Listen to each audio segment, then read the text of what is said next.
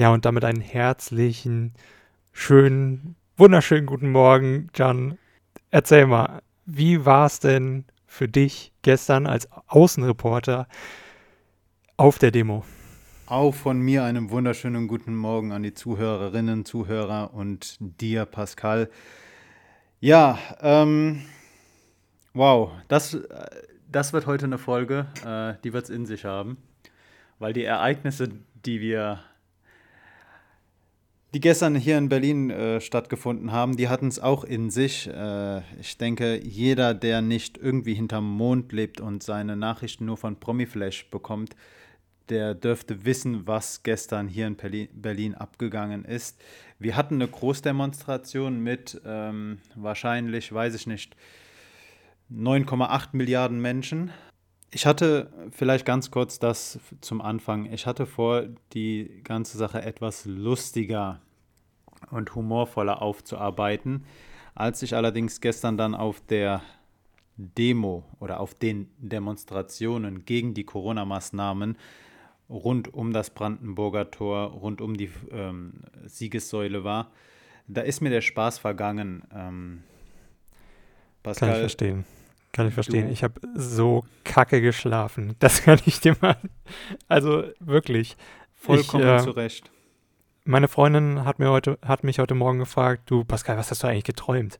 Du hast einfach nachts rumgeschrien plötzlich und hast gesagt, die sollen alle aufhören. Aber vollkommen zu Recht. Also, was waren das für Bilder, mit denen wir gestern ins Bett gegangen sind? Ein ja. Mob mit Reichsflaggen stürmt, äh, stürmt die, Ab, äh, die, die, die Absicherung um, den, um das Reichstagsgebäude. Sie haben nicht den Reichstag gestürmt, wie es manchmal hieß. Ich möchte da wirklich klar sagen, die Personen sind nicht ins Reichstaggebäude reingekommen, dank den mutigen drei Polizisten, die sich denen entgegengestellt haben. Ja. Ähm, also da nochmal sehr viel Respekt an die Polizisten. Auf jeden Fall. Also generell vielen Dank an alle Beamten, die gestern äh, vor Ort waren.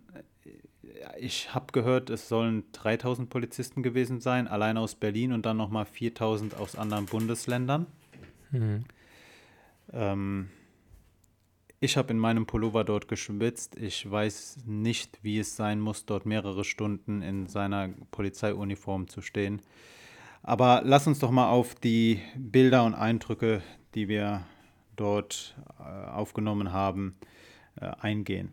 Alpaka war ja. selbstverständlich vor Ort, wie in jedem Krisenge Krisengebiet ab sofort. Also wenn die Bild-Zeitung zwei Reporter nach Minsk, nach Belarus schickt, das ist schön, aber Alpaka war halt mit 50 Prozent ihres Teams vor Ort und ähm, weiß ich nicht. Ich glaube, wir haben den Pulitzerpreis sicher. Garantiert. Pascal, ähm, das war, das war wirklich eine große Demonstration, das muss man zugeben, die bestanden hat aus ganz vielen kleinen Gruppen. Und ich hatte das Gefühl, jede Gruppe hatte ihre eigenen Anliegen. Also wer sagt, dass alle Personen, die dort waren, geschlossen gegen die Corona-Maßnahmen demonstriert haben, der war entweder nicht vor Ort oder der lügt mutwillig. Denn man hat Personen, die erstens gegen die Corona-Maßnahmen waren. Dann hatte man Personen, die einfach nur ihren Unmut über die Politik geäußert haben. Wir hatten Personen gegen 5G. Wir hatten Personen, die äh, sagten, 9-11 war eine Lüge. Wir hatten Personen, die äh, gegen die wirtschaftlichen Beziehungen zwischen Deutschland und Iran demonstriert haben. Wir haben, hatten Personen, die gegen die Antifa, gegen die Lügenpresse, gegen generell unsere Demokratie äh, demonstriert haben. Das war ein Potpourri aus ganz verschiedenen Leuten. Und unter diesen Leuten waren sowohl leinenhosende, barfuß demonstrierende Hippies, würde ich sagen, als auch handfeste Nazis. Ja. Und ähm, ich möchte das klar sagen, man muss nicht den Arm heben und mit einem Hakenkreuz rumlaufen, um ein Nazi zu sein. Wenn du Nazi-Vokabular verwendest, wenn auf deinen Postern Vergleiche zur NS-Zeit stehen, wenn du den Holocaust relativierst, wie auch gestern dort am Brandenburger Tor, wo, das, wo der Judenstern missbraucht wurde, wenn du unsere Verfassung verächtlich machst, wenn du gegen unsere Demokratie bist, wenn du gewählte Politiker als Verbrecher bezeichnest und die bestrafen möchtest, mit Verlaub, aber dann nehme ich mir die Freiheit raus und nenne dich einen Nazi. Dem muss ich voll und ganz zustimmen. Und genau also. das, und genau das ist, der, das, das ist ja. der Punkt, weshalb ich mir schon auf dem, auf dem Demonstrationszug dachte, die Sache können wir nicht lustig oder humorvoll äh, aufarbeiten. Die ganze Sache ist einfach zu ernst. Ja, und ich meine, ich lache jetzt hier die ganze Zeit immer so ein bisschen, aber äh, das mache ich eigentlich nur, weil ich nicht anders damit umzugehen weiß. Also das ist halt einfach, du denkst dir nur die ganze Zeit, wieso treffen sich so viele unterschiedliche Gruppen und merken nicht, dass sie da unterwegs sind, auch mit strammen Nazis, die da ihre Postings für Instagram oder irgendwelche anderen Plattformen machen, ähm, um ihre Social-Media-Präsenz oben zu halten. Das ist so die Chance für die gewesen, um dann mal wieder in die Nachrichten zu kommen. Weil sonst alle Demonstrationen halt abgesagt wurden und äh, die sie halt dann nicht durchführen konnten und so weiter. Und das bringt denen halt jetzt schon wieder den Schub nach oben. Richtig, richtig. Also das war eine, man, man hat hier eine Plattform geboten, auch für Personen, die eindeutig nicht mit unserer Verfassung liebäugeln, um das mal euphemistisch auszudrücken. Und schau, ja, wir haben eine Pandemie und ja, der Virus ist gefährlich. Und ich verstehe vollkommen, wenn du ein Restaurant hast und du konntest das eine Zeit lang nicht aufmachen. Ich verstehe, wenn du genervt bist, weil dein Kind mit Maske in die Schule gehen muss. Ich verstehe, wenn du nicht feiern kannst, wenn du nicht äh, zum, wenn du da nicht ins Stadion kannst, um, da, um deine um deinen Fußballclub zu unterstützen. Ich weiß, das alles ist stressig und das nervt, das nervt mich, das nervt dich und das nervt uns alle. Aber wenn links und rechts neben dir Personen gehen, die eine Reichsflagge tragen, eine Reichsflagge, Mann, eine Reichsflagge, den Norddeutschen Bund gibt es nicht mehr. Weimar gibt es nicht mehr. Die Farben unserer Nation sind schwarz-rot-gold. Oder ich weiß es nicht. Also ich bin sprachlos, ich bin wütend, weil im Nachhinein wird wieder gesagt, ja, ähm, man nennt uns alle Nazis. Nein, es waren nicht alle Nazis. Aber es waren viele Nazis dabei und diese Nazis hatten kein Problem, ihre Symbolik, ihre Inhalte, ihre Ideologie offen nach außen zu tragen. Und worin das dann gebündelt ist, hat man dann am Abend gesehen, als dann eine Gruppe die Absperrung um den Reichstag übersprungen, umgeworfen hat und dann aufs Reichstaggebäude zugelaufen ist. Das muss man sich mal überlegen. Dieses Gebäude mhm. ist das Hauptsymbol, ist das Zentrum unserer Demokratie. Und diese Personen haben versucht, das zu stürmen. Da sollte sich jeder, jeder, der zur letzten Wahl gegangen ist, jeder, der an unserer Demokratie festhält, sollte da weiß ich nicht, entsetzt sein. Ich bin immer noch sprachlos und wenn ich mir die Bilder von gestern anschaue, es ist traurig. Es ist traurig. Ähm, du hattest ganz viele lokale Gruppen von diesem Querdenkenverein aus der mhm. ganzen Republik. Aber ähm, die Zuschauer kamen nicht nur aus Deutschland. Also der Organisationsgrad war äußerst hoch. Man hatte Besucher oder ich habe Flaggen aus Österreich gesehen. Ich habe äh, italienische Besucher gesehen und gehört. Äh, Spanier waren dort. Man hatte Personen aus der Schweiz. Die Ordnung, äh, man muss dazu sagen, es gab mehrere Demonstrationen im Vorfeld, also um die Friedrichstraße. Das war auch die Demo das war der Demonstrationszug, der abgesagt wurde, weil ähm, ich glaube, es war, war es kurz vor 13 Uhr, als die Meldungen kamen, dass die Corona-Demonstration von der Polizei abgesagt wurde. Ja, genau, war so 13, 14 Uhr irgendwie sowas rum. Genau, das war der Demonstrationszug um die Friedrichstraße, aber die eigentliche Demonstration, die vom Stuttgart, Stuttgarter Querdenkenverein äh, initiiert oder angemeldet wurde, war die große Kundgebung um die Siegessäule und auf der Straße des 17. Juli. Also das ist diese große, es ist eine Allee, äh, die von der Siegessäule direkt aufs Brandenburger Tor hinzuläuft. Und die hat stattgefunden. Dort ähm, wurden Ordnungsru dort hat man auch den Zuhörern mitgeteilt, man solle doch bitte Abstand halten und man solle doch so mutig sein, wenn der Abstand nicht eingehalten werden kann, äh, eine Maske zu tragen. Das war äußerst interessant, weil einige Personen dann äh, doch sehr verdutzt geschaut haben, als dann auf einmal die eigenen Ordner darauf hingewiesen haben, man solle eine Ma Maske tragen. Äußerst interessant. Äußerst ja. interessant. Ähm, du hattest auch viele Personen dabei, die gar nicht geglaubt haben, dass erstens, dass es Corona gibt. Viele sagten, das sei eine Verschwörung. Dann natürlich mit den mhm. verrücktesten Ideen. Also es sei geplant gewesen, die Wirtschaft kaputt zu machen. Ähm, auch eine ganz interessante These, muss man mir auch mal erklären, warum, eine eigene, warum die eigene Regierung äh, darauf aus ist, die heimische Wirtschaft kaputt zu machen. Vor allem, äh, weil halt einfach alles in der Regierung dafür spricht, dass sie halt eben die, die Wirtschaft immer schön nach oben halten wollen. Ich meine, wozu gibt es denn diese ganzen Subventionen und ähm, hey. Rettungspakete für die Wirtschaft? Also, da, das ist so das Letzte, was du an der Regierung irgendwie bemängeln kannst. Vollkommen dass sie die Wirtschaft richtig. kaputt machen wollen. Also, das ist das einzige, der, das momentan irgendwie so gefühlt teilweise das einzige Lebensziel so einer Regierung, die Wirtschaft am Laufen zu halten. Weißt du, und genau, und genau diese Personen, die jetzt äh, sagen, die Regierung möchte unsere Politik kaputt machen, das sind dann die Personen, die auch auf die Straße gehen, wenn dann wieder ein Unternehmen gerettet wird, wenn wieder Banken durch Subventionen gerettet werden. Mhm.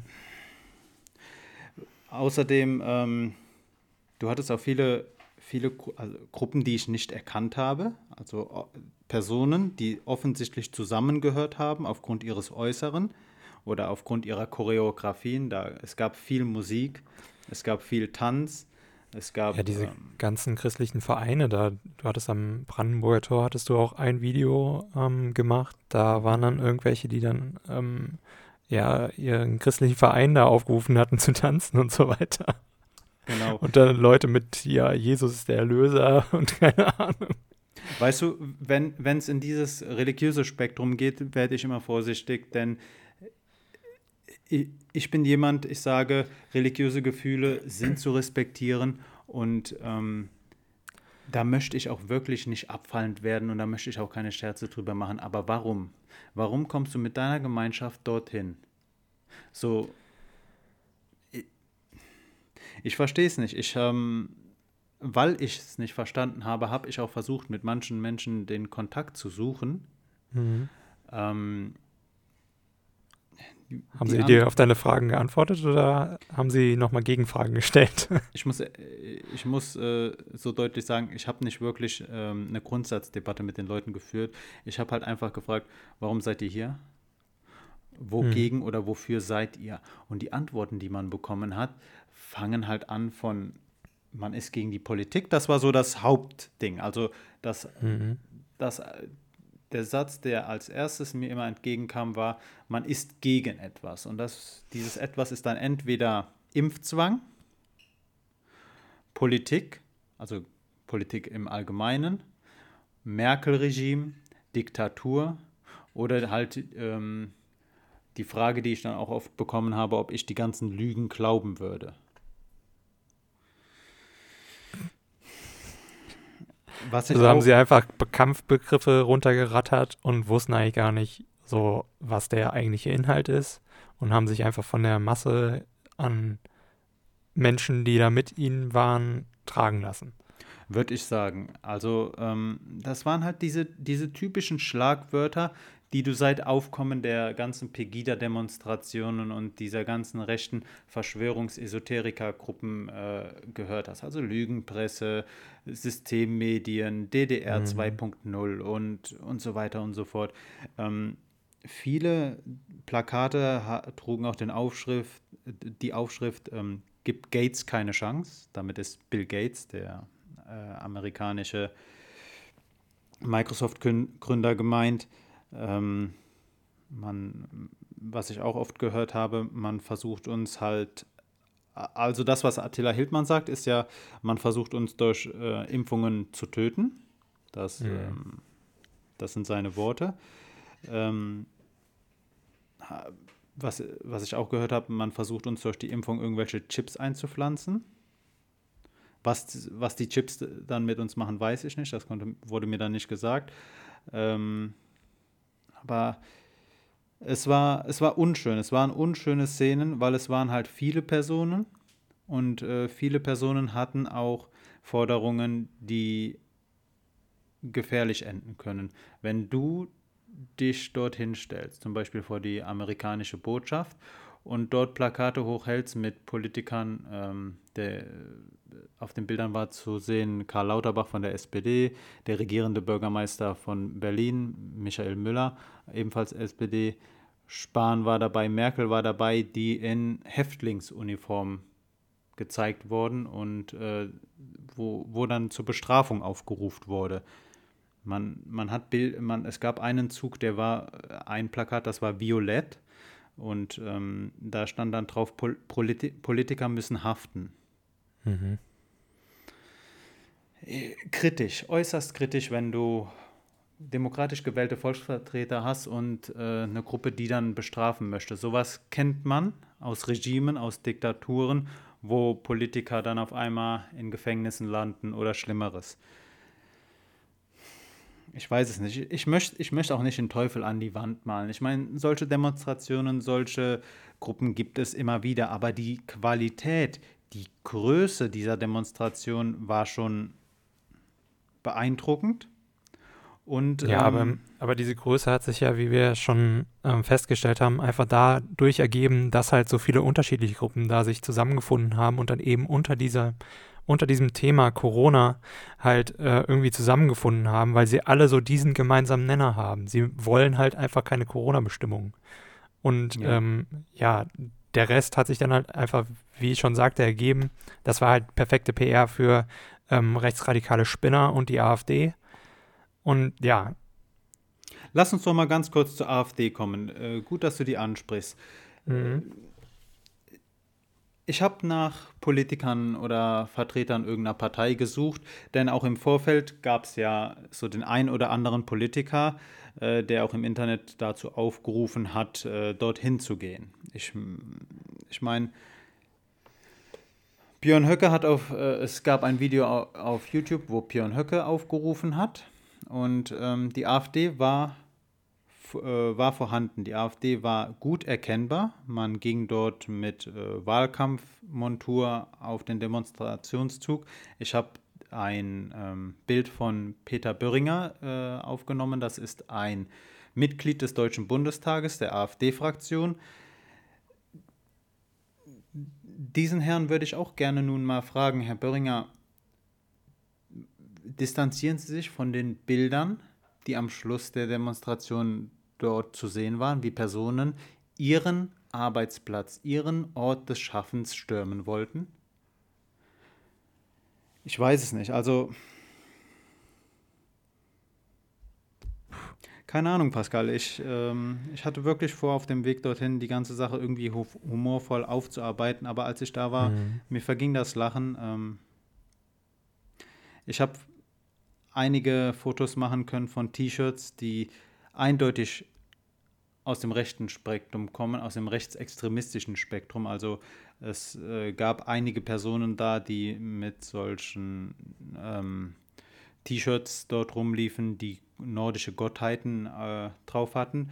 Wahrscheinlich waren das auch keine Nazis, sondern einfach nur Skandinavien-Fans und äh, Mythologieforscher. Interessant war auch die Szenerie vor der äh, russischen Botschaft. Da mhm. gab es ein ähm, Plakat, wo Putin, Trump, John F. Kennedy auch zu sehen war, auch ein paar andere Personen.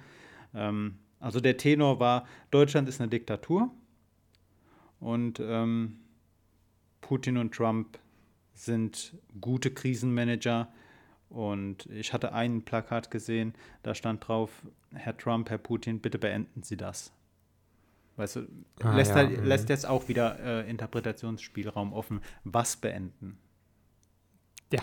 Wird hier, wird hier dazu aufgerufen, endlich Deutschland zu demokratisieren, in Anführungszeichen? Also,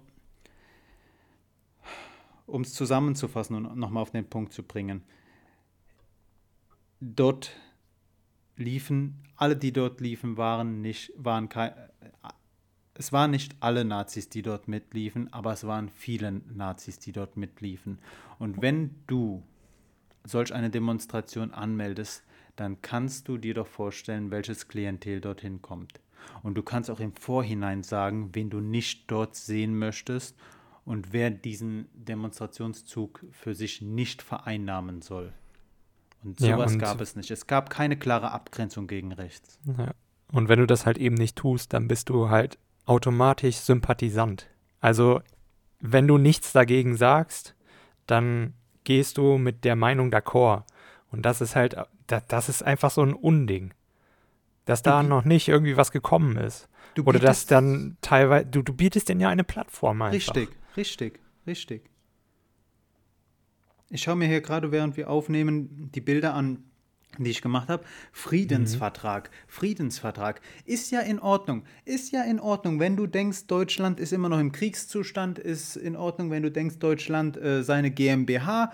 Und, ähm, aber hey, diese, de, die, dieser Protest soll doch gegen die Corona-Maßnahmen gewesen sein. Was hat dann deine Forderung nach einem angeblichen Friedensvertrag zu suchen? So, wenn du hm. nicht im Geschichtsunterricht aufgepasst hast, wenn du nicht imstande bist, dir äh, ein Buch zu kaufen, das die ganze Sache aufklärt, ist in Ordnung. Aber ich weiß nicht. Ähm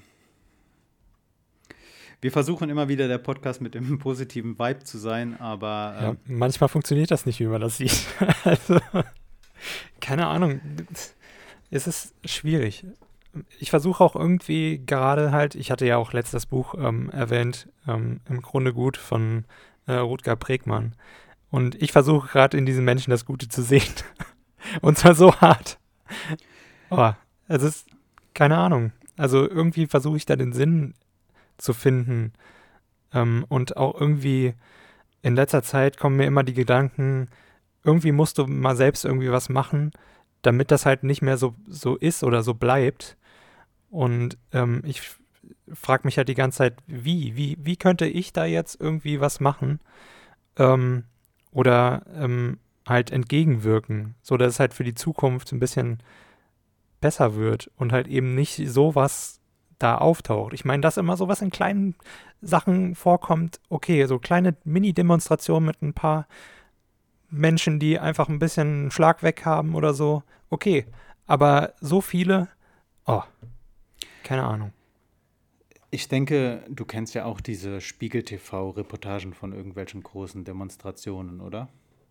Mhm. Da äh, Spiegel TV kriegt es ja so klasse hin, immer diese die ein, zwei, drei, vier, fünf Verrücktesten von einer Demo vor die Kamera zu ziehen.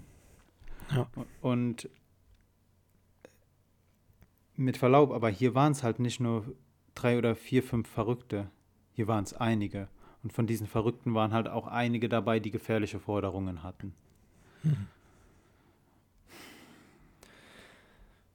Ja, ähm, ich weiß auch nicht, ob das die beste Methode ist, dann immer die Verrücktesten herauszusuchen, weil das, glaube ich, nicht ein ähm, also es gibt nicht die Wirkung, die man damit haben möchte, und zwar denen zu, vorzuzeigen oder aufzuzeigen, dass das halt absoluter Bullshit ist, den sie da äh, verpraktizieren da so.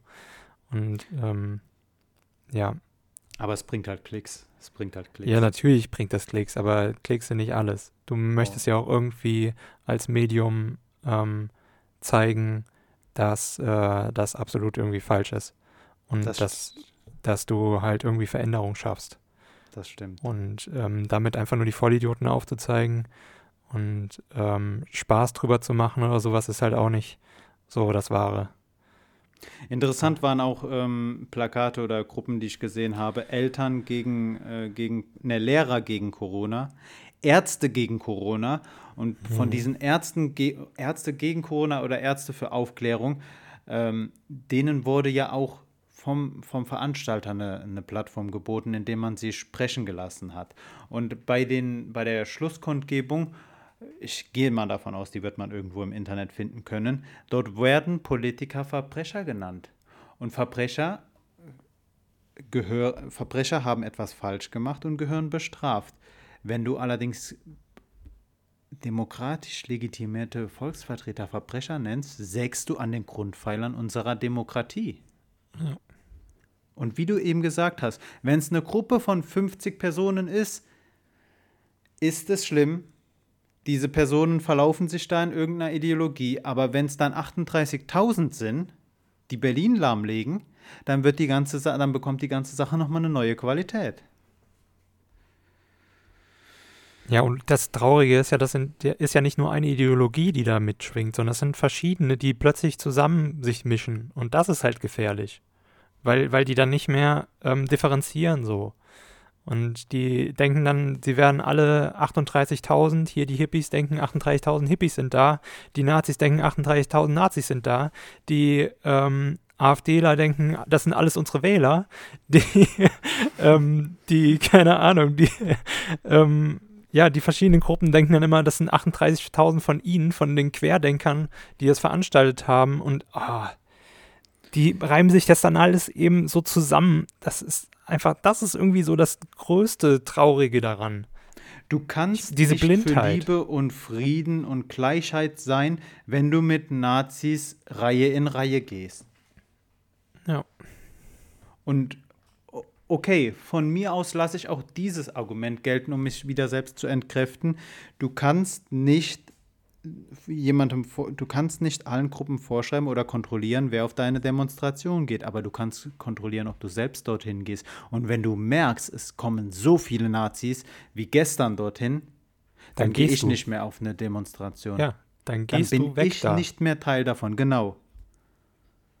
Das ist genauso wie wenn irgendwie, keine Ahnung, äh, eine andere Demo ist und dann kommen gewaltbereite Schläger, dann gehst du auch so, weil das ist nicht mehr Teil der Demonstration.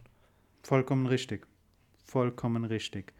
Nochmal äh, großes, großes Dankeschön an alle Polizisten, die sich da gestern hingestellt haben. Ähm ich habe Barbara Slowik gesehen, die, die Polizeipräsidentin.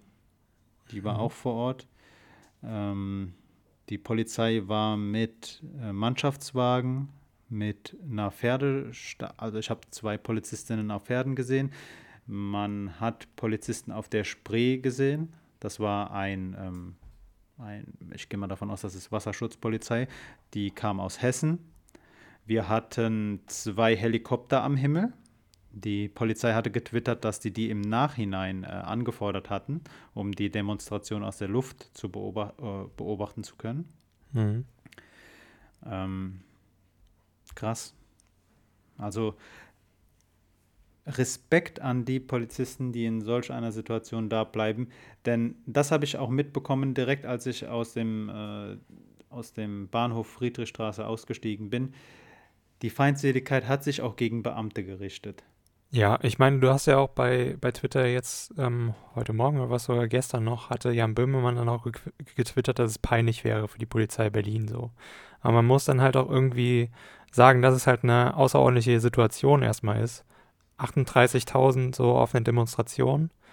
Äh, das ist keine Masse, die man mal einfach so mit 3.000 Leuten ähm, oder ein paar mehr Polizisten dann halt äh, so einfach stemmen kann. Da braucht man wirklich Strategie. Und wenn man dann halt eben einmal falsch geplant hat, dann sieht das halt eben so aus, dass da irgendwelche Vögel dann bis dann zu den ähm, Reichstagstreppen kommen. Mhm. So. Und ähm, da finde ich das irgendwie dann ein bisschen schade, dass dann direkt da so die Polizei dann wieder gebasht wird. Ähm, ja, also keine Ahnung, das, hätte, das, hätte, das hätte nicht passieren dürfen, dass die Personen die, die Absperrung da niederreißen und dann ja, bis auf die Treppen äh, vom Reichstagsgebäude kommen. Denn äh, das, damit wird sich die Szene brüsten. Da müssen wir uns, da müssen wir uns gar, gar nichts vormachen. Ja. Aber aber dann halt wieder die Polizei zu bashen und zu sagen, ja, ihr seid jetzt schuld, dass, dass, dass, ähm, dass die Rechtsextremisten da jetzt wieder äh, ihre Bühne hatten, so, dann, keine Ahnung. Also, nee, das, das, das, das, das, das finde ich unfair nicht. einfach. Das ja. ist nicht dem ähm, gerecht so. Wir wollen jetzt auch hier nicht irgendwie Alpaka, der, der, äh, der Podcast sein, der, weiß ich nicht, der Polizei oder dem Beamten den Bauch pinselt. Aber wie wir schon in vorherigen Folgen gesagt haben, so unsere, äh, unsere Erfahrungen mit der Polizei begrenzen sich halt auf fast ausschließlich gute Sachen, äh, gute Erfahrungen, gute Ereignisse.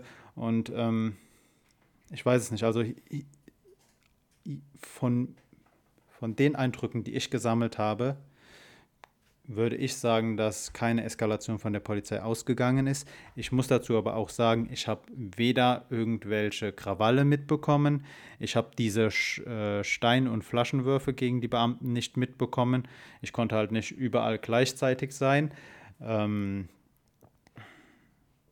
hm, was ich auch noch sagen möchte, ist, ich lief die ganze Zeit mit Maske dort rum und ähm, war definitiv in der Minderheit mich hat nicht einmal jemand angefeindet. Ich habe hm. Blicke gesehen, dass man mich angelächelt hat. Ich gehe mal davon aus, äh, das lag an der Maske.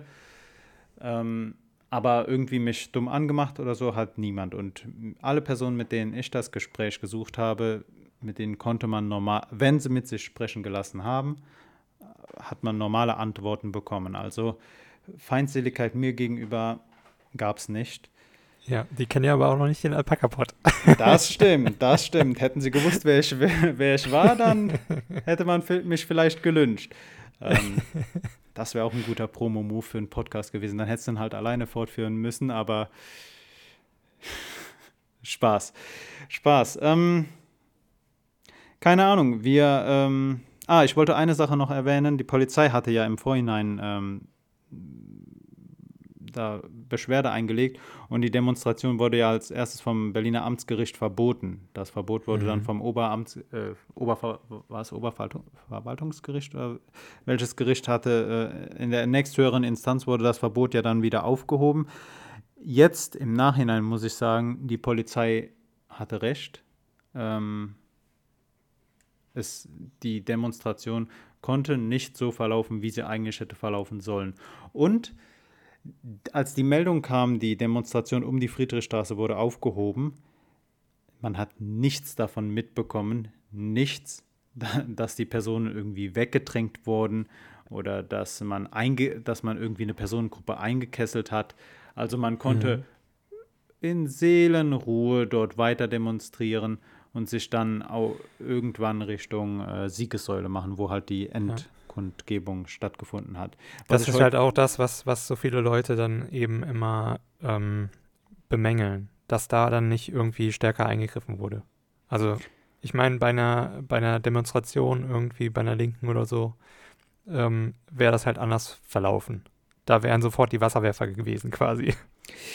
ähm, ah, aber man muss dazu auch eben sagen, dass viele von den Demonstranten auch hier wieder ähm, quasi nichts gemacht haben. Die waren friedlich da, nur das Problem war halt einfach, dass sie nicht weit genug auseinander standen. Ja. Die haben ja keine Gewaltbereitschaft direkt gezeigt. Das war ja mehr dann eher so in den Nazi-Blocks. Also, um, um, die, um den Sachverhalt nochmal kurz zu klären, man kann ja, äh, es gibt ja dieses Grundrecht auf Dem Demonstrationsfreiheit und das mhm. besagt, du musst deine Demonstration nur anmelden und die, die lokale Verwaltung kann dir Auflagen geben. Und diese Auflagen für diese Demonstration waren halt Abstand halten. Und wenn der Abstand nicht eingehalten werden kann, dann halt Alltagsmaske anziehen oder Maske tragen. Mhm. Ähm, du hattest eben noch, äh, das wurde halt nicht eingehalten. Wie gesagt, Nazi-Symbolik und das alles. Ich, ich bin kein ausgebildeter Polizist, Jurist oder sonst irgendwas. Und ich glaube, dass diese deeskalierende Strategie, die hat ja auch einen Sinn.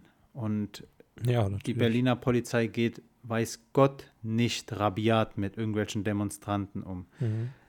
Aber hier, bei, auf den, als ich gestern dorthin ging, dachte ich mir so, irgendwann kann man auch mal eine Grenze ziehen. Irgendwann ist es auch mal in Ordnung.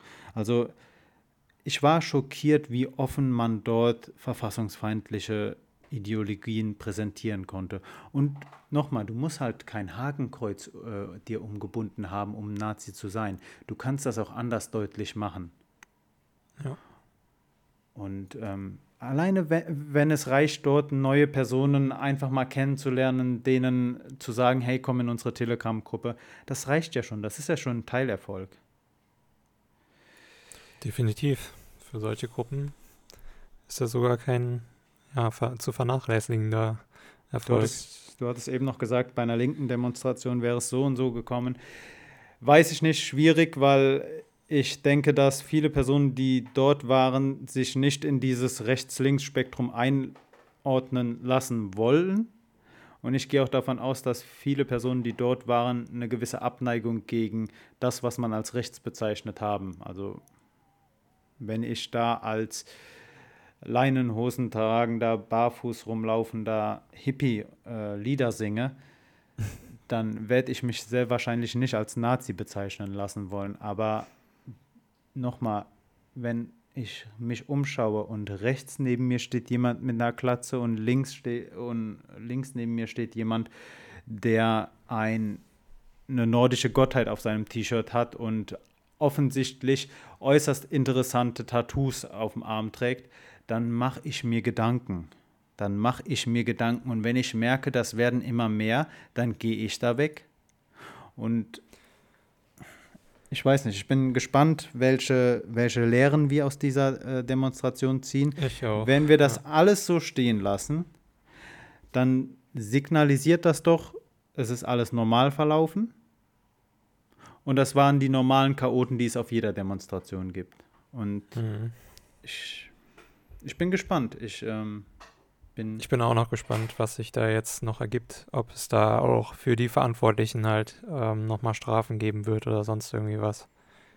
Ähm, ja.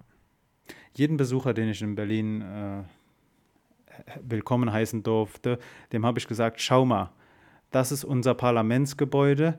Wie wie nah du an dieses Gebäude rankommen kannst. Du kannst die Mauern des Reichstags berühren. Das ist kein Problem. Hm. Dort wechseln Politiker die Straßen, ohne angegriffen zu werden, ohne Polizeischutz zu werden. Das kennt man aus anderen Ländern nicht. Du kommst ans Weiße Haus nicht so. Nee. Und auch, meine, das haben wir ja gesehen, als wir da waren. Eben. Und auch in anderen europäischen Ländern ist es nicht so einfach, in die, so nah an ein Regierungsgebäude ranzukommen. Und heute haben wir halt, oder gestern haben wir dann halt dafür, weiß ich nicht, ob wir eine Quittung bekommen haben oder einen äh, Denkzettel, ob es eine Lehrstunde war. Ähm, ja, ich denke aber, es ist auch einfach ein Fehler, wenn du das halt, also wenn du so quasi die Zentrale der Demokratie irgendwie absperrst für die Allgemeinheit, dann zeigst du damit, dass äh, zeigst du damit halt eben auch, dass du ähm, ja nicht mehr wirklich in den Grundfesten demokratisch bist nach außen. Also, keine Ahnung, für mich ist das so die Symbolik, nee, du bleibst aus Regierungssachen draußen als normaler Bürger. So. Hm. Und ähm, wir zeigen ja im Prinzip damit, dass der Reichstag so offen ist und dass du ihn berühren kannst. So, Demokratie ist greifbar. Du darfst mitwirken, du darfst ähm, an Wahlen teilnehmen, du darfst ähm, demonstrieren, auch genau hier vor diesen äh, Mauern und ähm, darfst deine Meinung frei äußern. Ähm, ja, also ja, ich denke nicht, dass es im, in dem, im Grundsatz ein Fehler ist. Aber es ist nat bietet natürlich da auch sowas, dann die Chance, ähm, ja, publik zu machen und eben ähm, da nochmal sich ein Symbol zu bauen, und das ist halt auch eben halt so ein kleiner Nachteil, aber der, äh, der Vorteil, denke ich, überwiegt. Immer noch. Interessant, äh, interessant. Besonders interessant unter dem Gesichtspunkt, dass gestern Frau Merkel dann nochmal gewarnt hat, dass der Herbst und der Winter vielleicht doch nochmal härter werden könnten, was Corona angeht, wenn man sich öfter in geschlossenen Räumen aufhält wo dann die Aerosolbelastung höher wird. Jetzt aktuell mhm. bei, dem, bei solchen Temperaturen hält man sich halt mehr im Offenen äh, auf. Interessant. Ähm, lass, uns, lass uns die Sache weiter beobachten. Ich denke, wir können abschließend sagen, dass das unsere Meinung zu den Geschehnissen gestern war.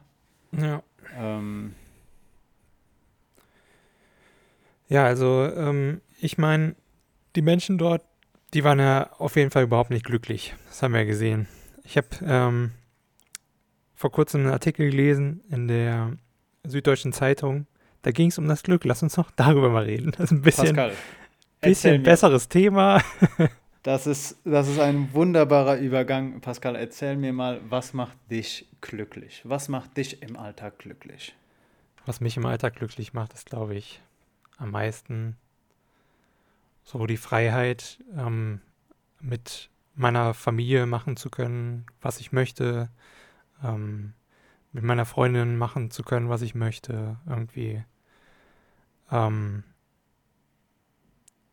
ja, Gibt noch? es irgendwas Materielles, das dich glücklich macht? Materielles, ja, mein PC macht mich sehr glücklich. Okay. ich bin ja äh, leidenschaftlicher Gamer. So, die, die, dieses, diese Freiheit, auch das tun zu dürfen, jedes Spiel spielen zu dürfen, was ich mhm. möchte, beziehungsweise was ich mir gekauft habe. Oder ähm, ja, das ist, das ist schon auch ein tolles Gefühl. Oder ähm, generell auch überall hingehen zu können, wo ich möchte. Mhm. Ähm, ja, so, das ist so das, was mich am meisten glücklich macht. Du sprichst Und die Glücksstudie von Herrn, wie spricht man seinen Nachnamen aus? Oh, Vaillant, würde ich jetzt mal sagen. Vaillant? Vaillant, Vaillant, Weiland. Weiland? Keine Ahnung. ähm, erzähl uns doch mal, worum geht es da in der Studie und ähm, warum hat die SZ darüber berichtet? Warum hat die SZ darüber berichtet? Also, ähm, ich denke mal, sie wollten halt auch mal wieder ein bisschen ein tolleres Thema aufgreifen. Und ähm, ja, äh, also in der Studie geht es im Prinzip darum, Herr Vaillant wollte, ich, ich nenne es, ich mache es jetzt mal französisch, ähm, wollte ähm, einfach herausfinden, was so die, äh, das Ding ist, was den Menschen glücklich macht. Mhm. Was ja schon Und, mal an sich eine sehr schwierige Frage ist, weil. Ja, genau. Wie, weil es kann ja auch unterschiedlich sein, so von Mensch zu Mensch. Ja, und wie willst, ähm, wie, will, wie willst du das, also wie, wie willst du es messen? Ja, da, unglaublich schwierig. Wie, wie willst du Glück messen? Gibt es eine Maßeinheit für Glück? Ja. Und das dann äh, interessant, ja. Mhm, ja. Und ähm, ja, er hat dann halt eben mehrere Leute befragt. Es waren über 600 Menschen mhm. die er dann eben über Jahrzehnte beobachtet hatte und immer wieder zu den Lebensgeschichten befragt hatte. Und ähm, ja, herausgestellt hat sich, dass es wirklich ähm, tiefe Bindungen zu anderen Menschen eben äh, sehr, sehr wichtig sind. Ich meine, ähm, ja, wie du es ja auch eben an meiner Frage, äh, an, an ähm, meinem ähm, Glücksempfinden so ähm, festgestellt hast, ich, ich mag halt auch die Bindung zu meiner Familie, zu meiner Freundin oder auch eben auch zu meinem Hund. Ähm, so, das ist so das so quasi, ähm, was mich am meisten glücklich macht. Mhm. Ähm, genau, wie, wie ist es denn bei dir? So. Ah, was, was macht mich glücklich? Also mich macht glücklich ähm, auf jeden Fall die Beziehung zu Menschen, die mir wichtig sind. Ich glaube, dem können sich auch nur ganz wenige verschließen. Mich macht allerdings auch ein, ein schönes Stück Kuchen am Sonntag glücklich. Die Tasse Kaffee am Morgen macht mich glücklich, wenn ich weiß, ich mhm. muss, nicht, muss mich nicht abhetzen. Mich macht glücklich, definitiv machen mich auch materielle Dinge glücklich. Also wenn ich, wenn ich mir neues iPhone leiste, wenn ich mir sonst irgendwas leiste, das macht mich glücklich und ähm, was mich auch definitiv noch glücklich macht, ist ein Spaziergang durch den Wald. Ähm, mhm. ich, ich weiß nicht, was davon an erster Stelle ist. Also definitiv kommt nichts daran, was äh, an das Glücksempfinden, was ich spüre, wenn ich meine Eltern wiedersehe, wenn ich meine Freunde wiedersehe. Ähm, definitiv, ja. die, also die, ich glaube, es müssen noch nicht mal viele Beziehungen sein, aber Nö. die Zeit verbringen mit Personen, die man gern hat, tun mir gut. Die tun mir äußerst gut. Ich fühle mich danach besser und ähm, ich glaube, das war auch eine der Kernaussagen äh, der Studie, die du, die du genannt hast von Herr Vaillant, sofern er wirklich so ausgesprochen wird. Ähm, die Qualität die enge Bindung zu Menschen machen einen glücklich. Ich glaube, er hat auch noch geschrieben, dass ähm, Personen, die gut ausgebildet sind, äh, eher glücklicher sind. Äh, eine gute Gesundheit ähm, sorgt für ein Glücksempfinden. Er hat aber auch Punkte genannt, die dazu führen, dass ein Leben nicht so glücklich verlaufen kann. Mhm. Das waren unter anderem der Tod einer geliebten Person. Ich denke, das ist ein logischer oh. Rückschluss. Ähm, der Tod eines Kindes oder ein Suchtfall. Das finde ich äußerst interessant. Also ja, Person, ich meine, das führt ja, also alles davon kann ja eben auch zu Depressionen oder Psychosen führen. Mhm. Und ich meine, da ist ja klar quasi Krankheitsbild, du bist unglücklich auch. So, du ähm, hast irgendwie was Schlechtes erlebt oder es ist halt auch wirklich einfach, hat sich dann entwickelt, ähm, dass du eben so nicht mehr wirklich wahrnehmen kannst, ähm, was Glück überhaupt ist. Und mhm. äh, ja, genau.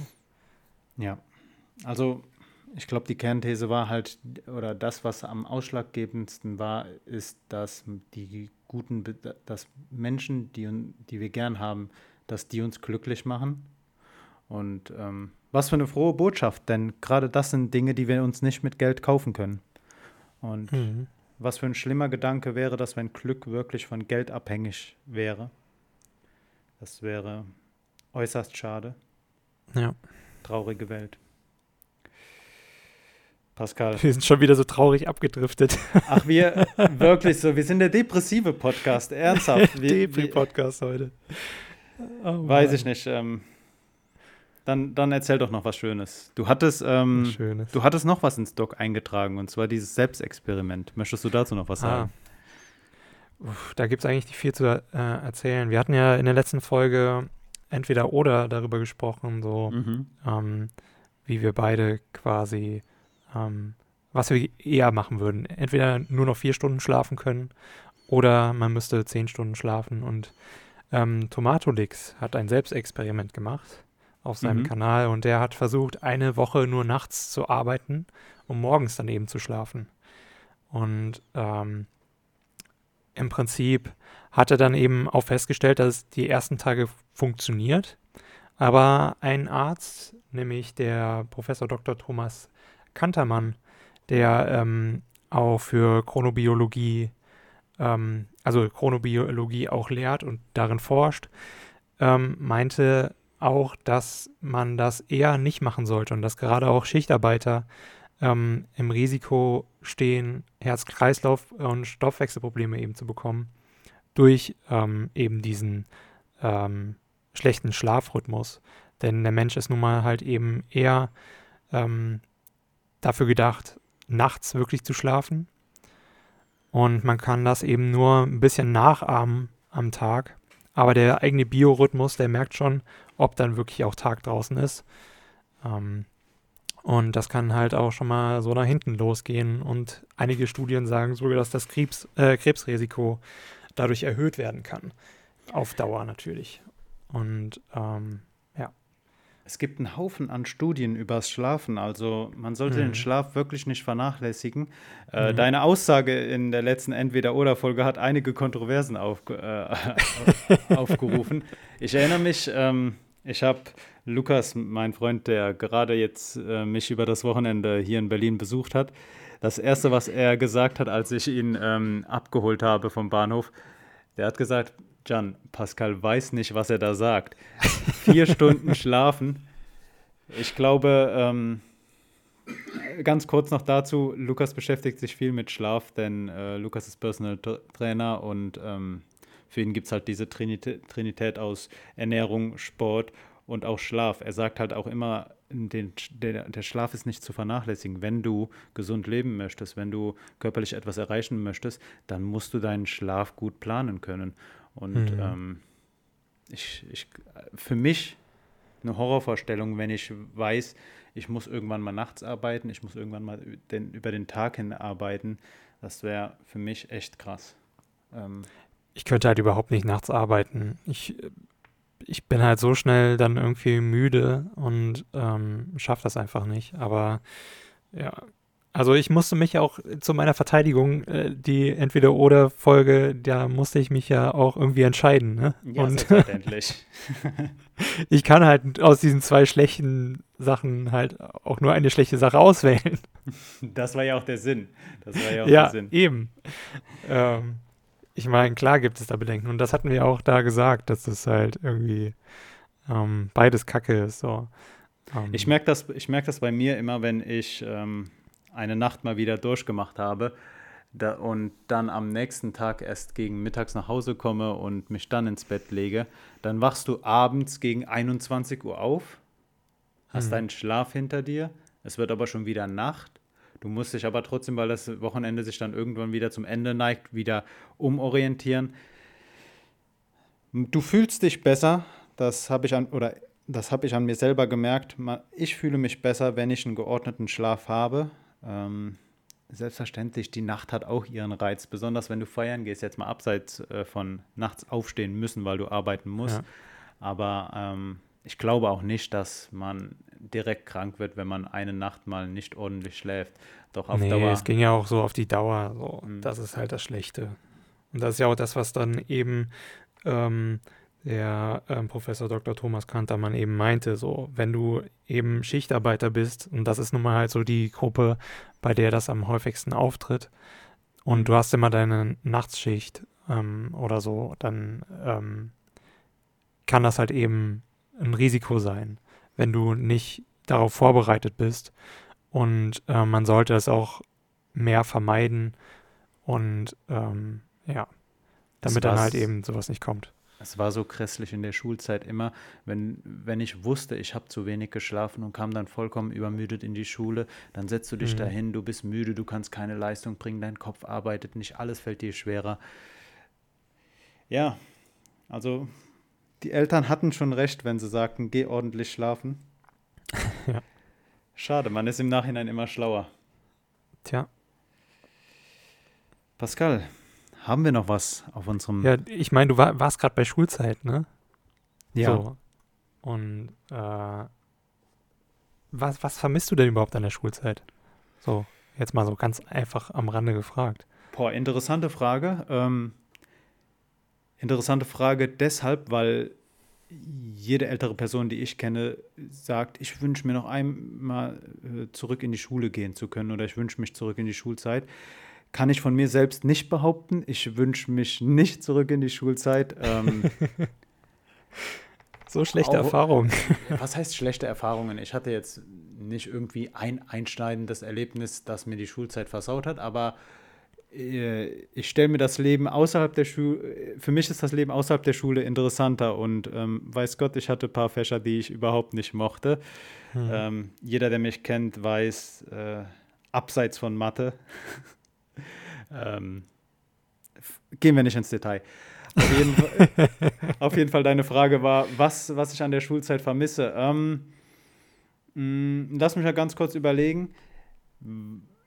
Was mir so auf Anhieb einfällt ist, und ähm, vielleicht kommt das jetzt etwas unerwartet, aber ich fand es immer toll, wenn es auf eine Klausur hinging und man hatte sich einen Spicker vorbereitet oder man hat sich abgesprochen mit seinem Sitznachbarn, dass man sich gegenseitig hilft. Dieses Gefühl von, man versucht nicht erwischt zu werden und versucht dadurch seine Leistungen zu verbessern, fand ich toll. Ich fand Mhm. das immer toll. Das war dieser, du hattest einen Spicker auf dem Tisch liegen oder unterm Tisch kleben oder sonst irgendwo. Wir hatten ja die, die, die kreativsten Einfälle. Vielleicht können wir dazu auch irgendwann nochmal eine Folge machen.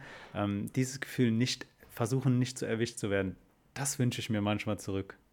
Das wünsche Oh, ich mir manchmal. okay, ich dachte, du sagst jetzt was, so was ein bisschen weniger verletzend ist, dass du irgendwie deine Freunde vermisst hast, jeden Tag zu sehen. Ich muss sagen, Oder Ich muss sagen, dass ich mit sehr vielen Personen ähm, aus meinen unterschiedlichsten Klassen noch Kontakt habe. Darüber bin ich sehr froh. Leider hatte ich noch, ich hatte bisher, glaube ich, ein Klassentreffen. Das würde ich mir wieder wünschen. Also meine alte Klassengemeinschaft nochmal wieder zu sehen. Ich würde mir auch wünschen, mit all meinen, mit fast all meinen Lehrern nochmal in Kontakt äh, treten zu können. Ähm, Hm, Wie sieht es bei dir aus? ja, also äh, ich meine, ich vermisse es wirklich irgendwie tagtäglich die Leute zu sehen, mit denen du gerne viel Zeit verbringst. So, Mhm. und das war dann halt eben so gerade in der Oberstufe ähm, sehr der Fall. Davor in den eher nicht so. Ähm, aber ja, genau das vermisse ich. Und ich meine, ja, ein bisschen Adrenalin beim, wenn man dann irgendwie in der Klausur sitzt und wie du beschrieben hattest, dann mit dem Spicker da irgendwie oder auf seinen Taschenrechner mit Bleistift irgendwas geschrieben hat, damit man das so schnell wegmachen kann.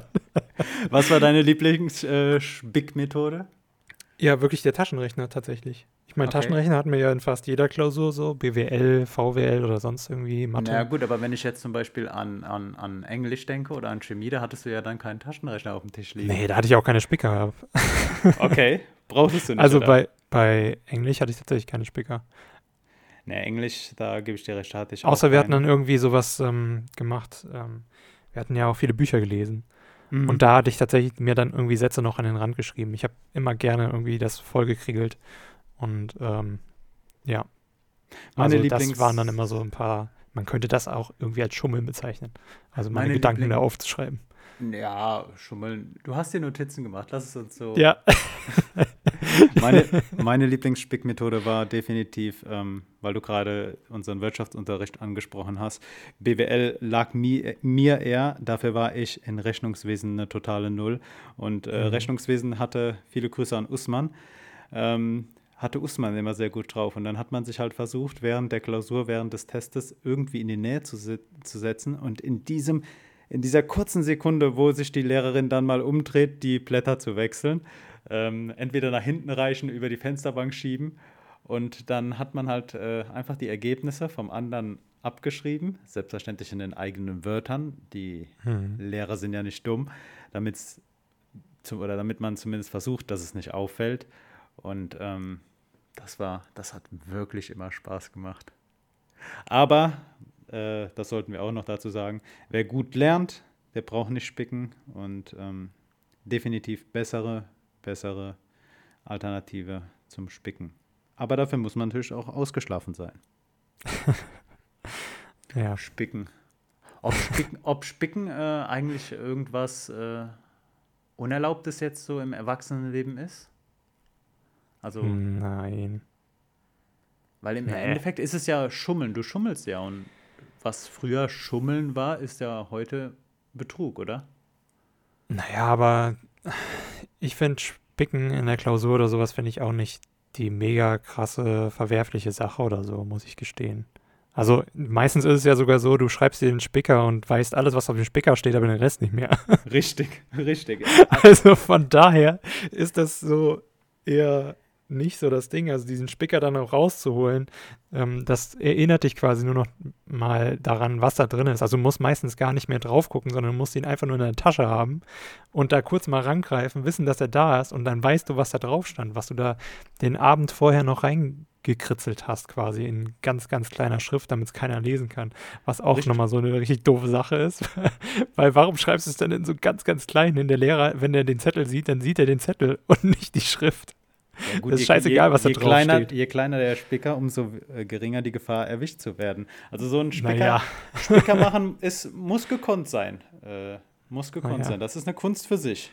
naja, ja, Das, naja. ist eine, das ist eine Kunst für sich. Aber ähm, weil wir gerade bei, bei Betrug waren, gibt es irgendetwas Unerlaubtes, das du, das du mal gerne machen würdest? So GTA in Real Life oder sowas. Ja, ja, zum Beispiel. Ähm, Irgendwas. irgendwas. Also- Schwierig. Also, ähm, vielleicht irgendwie so Sachen machen, also es ist ganz langweilige Sachen, irgendwo langfahren, wo man eigentlich nicht langfahren darf. Okay, was, was Oder langlaufen. Boah. Keine Ahnung, Militärbasen? die- Militärbasen, ja. So, Die gab es immer bei In GTA, so einer oder? Kaserne mal. Ja. In so einer Militärbasis dann einfach mal mit einem rumfahren. So ein. Nee, oder halt irgendwie durch Gelände brettern. Einfach mal so den Bauern, den du nicht leiden kannst, da mal mit dem Truck drüber rasen oder so. Ähm, Okay, man merkt, du hast äh, Erfahrungen, schlechte Erfahrungen mit Landwirten gemacht. Ja, es gibt, ja, nicht mega schlechte. Also, so an sich waren die relativ immer, äh, immer relativ nett, die ich so kennenlernen durfte. Aber Relativ. manchmal so, wenn die, ja, jeder hat mal so seine schlechten Momente. und da mal dann so, wenn er dich geärgert hat, dann da über den Ackerbrettern oder sowas und er hat schön neu angepflanzt. Aber das schadet natürlich auch irgendwie der Gesellschaft, also von daher ist halt auch wiederum da äh, Kacke. Ähm, Tatsächlich, tatsächlich würde ich gerne mal äh, eine Verfolgungsjagd mitmachen. Nicht im Polizeiauto, sondern ich würde gerne mal vor der Polizei flüchten. Also jetzt ohne den, So den Testweise. Genau, so ohne den Akt des Kriminellen vorher begangen zu haben, sondern Mhm. einfach, ich würde mal gerne versuchen, vor der Polizei abzuhauen. Ähm, Okay. sei, sei es in einem Auto, sei es auf einem Roller, sei es, ja, zu Fuß wird ein bisschen schwierig, ähm, aber so dieses Ha- Abhauen vor der Polizei und versuchen, nicht erwischt zu werden, wird mich schon mal reizen. Grip hatte das doch mal so als Format. Da hatten sie Echt? doch den Wachmeister Schelle oder so. Und dann war dann eben, der eine hatte dann irgendwie immer, weiß nicht, ein Porsche oder sonst irgendwie ein Auto, ähm, das dann mit Polizeischrift ähm, ähm, vollgeklatscht war und so. So, dass halt wirklich aussah wie ein Polizeiwagen. Und äh, dann ist Matthias Malme die dann äh, vorne weg und ähm, hat dann halt eben so getan, als hätte er gerade eine Bank ausgeraubt oder so. Und dafür hatten die dann halt Straßen abgesperrt natürlich und hatten dann so Verfolgungsjagd nachgemacht. Interessant. Also das wäre halt so eine Sache, die, die würde ich gerne mal ausprobieren. Vielleicht ist das Mhm. auch wieder dieses äh, das Ähnliche wie beim Spicken, dass man versucht, nicht erwischt zu werden. Das wäre eine Sache, die ich mal gerne machen würde, die So, nicht rechtens ist. Aber Fast and Furious in real life. oder Fast Need for Speed. Ah, Need for Speed, der Klassiker. Fast and Furious war ich nie der Fan. Ähm, Mhm. Ich fand Tokyo Drift noch toll, aber später wurden die Filme so abgedreht mit irgendwie. Dann kam da halt mehr Action mit dazu und sowas. So die ersten, die ersten drei Filme, die sind noch so wirklich, da geht es ums Autorennen und Mhm. um die familiäre Beziehung, so die sie ja da irgendwie entwickeln richtig. oder haben, teilweise schon. Und ähm, danach geht es halt wirklich einfach nur noch um Action. Also, Genau, genau. Und Need for Speed, hey, wer kennt Need for Speed nicht? Also jeder, der in den 90ern aufgewachsen ist, Need for Speed, das beste Autorennspiel. das Aber du hast auch, Ja. du hast auch eben GTA gesagt. GTA ist auch ein Spiel, das bei mir in Erinnerung geblieben ist. GTA San Andreas. Boah, was Ah. war das für ein Meilenstein, als das Spiel rausgekommen ist? Du hattest so viele Möglichkeiten. Mhm. Die ganzen Cheats auch, die man damals noch benutzen konnte, einfach so frei raus. Fliegen ich- mit irgendeiner alten Karre. Die Cheats waren das Beste. Was ich mich äh, gefragt habe, ist, mh, jetzt gerade bezogen auf solche Kindheitserinnerungen, wenn man die Mhm. heute noch mal durchleben würde, ob, die, ob man sich damit nicht Erinnerungen kaputt macht. Denn ähm, das menschliche Gehirn ist ja so ausgerichtet, negative Ereignisse auf in einer gewissen Dauer dann irgendwann äh, zu vergessen und äh, den Mhm. positive, die positiven Sachen ins Zentrum zu rücken. Glaubst du, dass wir uns unsere Kindheitserinnerungen etwas schöner vorstellen, als sie eigentlich sind? Mm, Ja, definitiv. Ich meine, ich Also habe mir auch sehr viel Negatives behalten aus Mhm. der Kindheit, aber ähm, ja, also natürlich redet der Mensch sich immer schön, was in der Vergangenheit passiert ist oder so, oder wie er es wahrgenommen hat. Weil das Schöne zu behalten ist natürlich immer toller äh, als dann eben das Negative. Ich meine, das äh, sagt schon die Beschreibung an sich. So. Mhm. Und ähm, ja, also wenn du heute nochmal das auch wieder erleben würdest, so gerade was Spiele anbelangt, jetzt um da mal zu bleiben oder so, ähm, es kam vor kurzem Kingdom Hearts 3 raus. Ich war früher ein ultra krasser Kingdom Hearts Fan. Was ist das für ein Ähm, Spiel? Kingdom Hearts, das ist im Prinzip Final Fantasy gemischt Ja. mit allen Disney-Charakteren. Okay. Und also- ähm, also das fand ich früher richtig geil. Sowas ähnliches wie Fortnite im ganz entfernten Sinne? nee. Man merkt, Also es ist mehr, es ist ein. Rollenspiel. Es ist ein Rollenspiel. Ähm, du spielst halt ähm, einen Jungen, der auf einer Insel lebt mit seinen Freunden und plötzlich kommen dann ähm, Monster auf diese Insel und ähm, klauen deine beste Freundin. So, und der Junge möchte dann natürlich die retten Und ähm, dann gibt es ähm, Donald und Goofy, die dann von König Mickey ausgesendet werden und dann dir quasi helfen, wieder deine Freundin zu finden. Okay. Und die zu retten vor diesen Monstern. Ja. okay. Genau. Also, das ist so, ich hatte halt eben Kingdom Hearts 3 gespielt und musste feststellen, dass ich halt einfach nicht mehr da drinne bin, weil es halt so lange gedauert hat, bis das wieder kam. Ähm, das waren über zehn Jahre, glaube ich sogar, Mhm. wenn nicht sogar mehr, ähm, die das gedauert hat, bis jetzt der dritte Teil rauskam, halt durch die Lizenzen und sowas, die du von Disney erwerben musst. Ähm, natürlich immer eine schwierige Sache. Und ähm, ja, ich hatte da nicht mehr das Gefühl, wie ich es früher hatte. Krass, Also- weißt, weißt du noch, äh, welche Konsole du als allererstes hattest oder auf welchem Gerät hast du deine ersten Spiele gespielt? Kannst du dich daran noch erinnern? Auf dem Game Boy Color.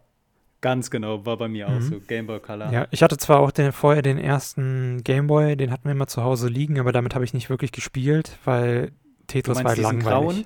Ja, ja, genau. Okay. Aber ähm, also Tetris fand ich halt immer kacke.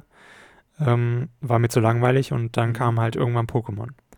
Und ich habe mir direkt so von meinem Taschengeld ähm, damals dann eben ähm, für meinen Game Boy Color, den ich zum Geburtstag bekommen hatte oder zu Weihnachten, ich weiß nicht mehr ganz genau, hatte ich dann mir die feuerrote Edition geholt.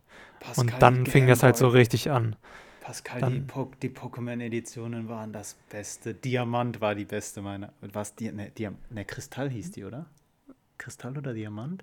So eine Es blaue gibt mittlerweile alles. Also Ah, das, das waren echt tolle Zeiten. Das waren echt tolle Zeiten. Saphir kann es gewesen sein, wenn es eine blaue Steckkarte für den Advance gewesen ist. Ne, Advance hatte ich nicht. Ich hatte nur diesen äh, rechtecken Game Boy Color. Ah, dann ist es Kristall, ja. Okay, ja, das. Hm. Ja, tolle, tolle Kindheitserinnerungen. Ähm, auch, auch ein mögliches Folgenthema für die Zukunft, die schönsten Kindheitserinnerungen. Ja. Ähm, auch interessant, dass wir das jetzt mit äh, Mitte 20 schon sagen. Ich glaube, das ist der erste Indikator dafür, dass man älter wird. Jetzt schon Gefühle wie mit 40. Ja, Pascal, lass uns, lass uns nicht zu viel in nostal nostalgischen äh, Gefühlen rumschwirren.